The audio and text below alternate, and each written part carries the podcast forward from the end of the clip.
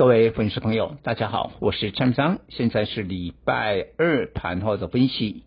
今天盘前研判，今天指数从上个礼拜的国安基金进场之后，连涨四天，今天恐怕会小幅的整理了。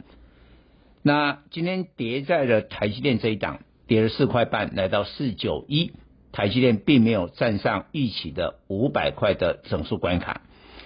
那台积电今天的一个消息呢，最主要是苹果，它最大的客户，到二零二三年呢，将会暂缓员工的招募，并且严格的控制预算支出。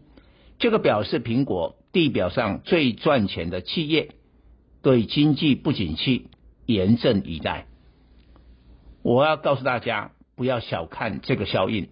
当然你会觉得说，今天台北股市还好啊。扣掉了台积电呢，其实是涨的，没错。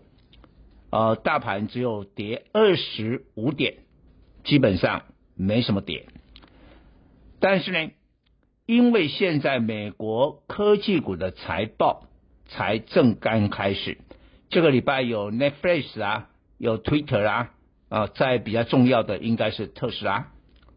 那下个礼拜更多了，更多一头拉股啊，一直到七月二十八号。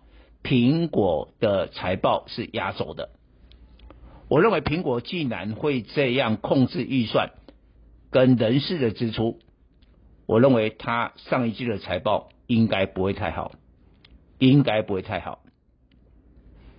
所以我看到今天大陆股市的苹果供应链倒成了一片，但我们还好啊，你看像指标性的大立光啊，才跌十块一九八零。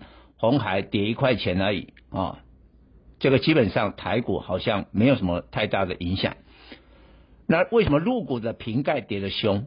我认为苹果假如控制支出的话，因为大陆的瓶盖股基本上都是第三甚至第四的供应链，那可能的话订单就会砍了这个后面的供应链了。台湾的话。基本上都是第一或第二的供应链，比较不会被砍单。但不管怎么样，你即便你是第一的供应链，那整个苹果可能代工的报价都会砍价。然后这个你你你不接受苹果的砍价，那你连订单都接不到。所以大家要注意到这个事情的发展会是深远的。但今天还好一点，就是说资金还是有一个移动。今天电子股稍微淡了一点，但资金就跑到了船产。最主要是两个区块，一个是航运，另外一个是钢铁。那我觉得航运呢，多多少少。还是反映了它的这个上半年的财报，虽然大家对货柜轮的运价有疑虑的，但再怎么样算，长荣啦、阳明啦、万海啦，上半年财报一定是非常好。那明天是万海的一个除夕，所以呢，今天啊，拱万海盘中一度涨停啊，最后带动了长荣跟阳明。那散装轮的部分啊，因为就观察 BDI 指数啊，最近好像要动，因为中国上半年的经济很差。GDP 只有二点五趴，所以呢，最快要拉抬 GDP 的方法就是动用大规模的基础建设。所以基建一推动下去了以后，散装轮的运价会涨，钢铁的报价会涨。你看今天哦，中钢上半年财报不好啊，衰退了。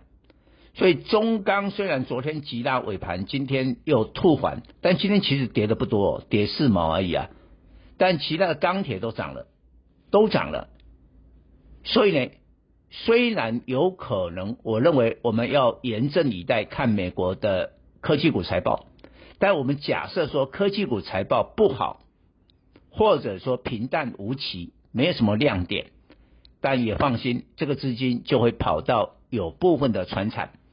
那电子股还是我讲的解封概念啊，包括了 IPC 跟网通，还是比较看好。以上报告。